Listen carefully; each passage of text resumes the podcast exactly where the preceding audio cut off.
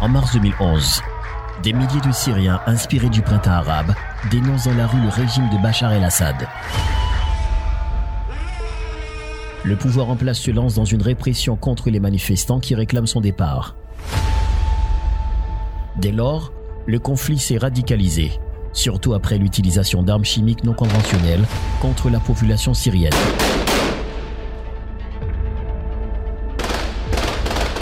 Assad est accusé d'en avoir fait usage.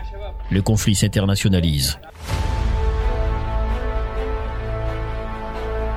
Mais sur fond de cette crise politique et confessionnelle se jouent aussi les intérêts des pays alliés et non alliés.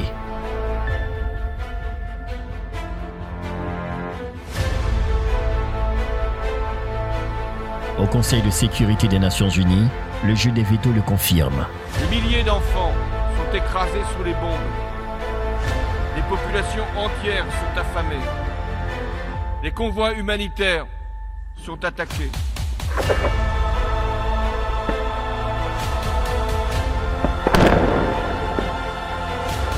La crise syrienne, dix ans déjà.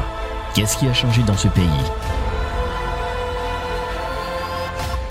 Bientôt sur Joe's Podcast et sur Model FM 88.3.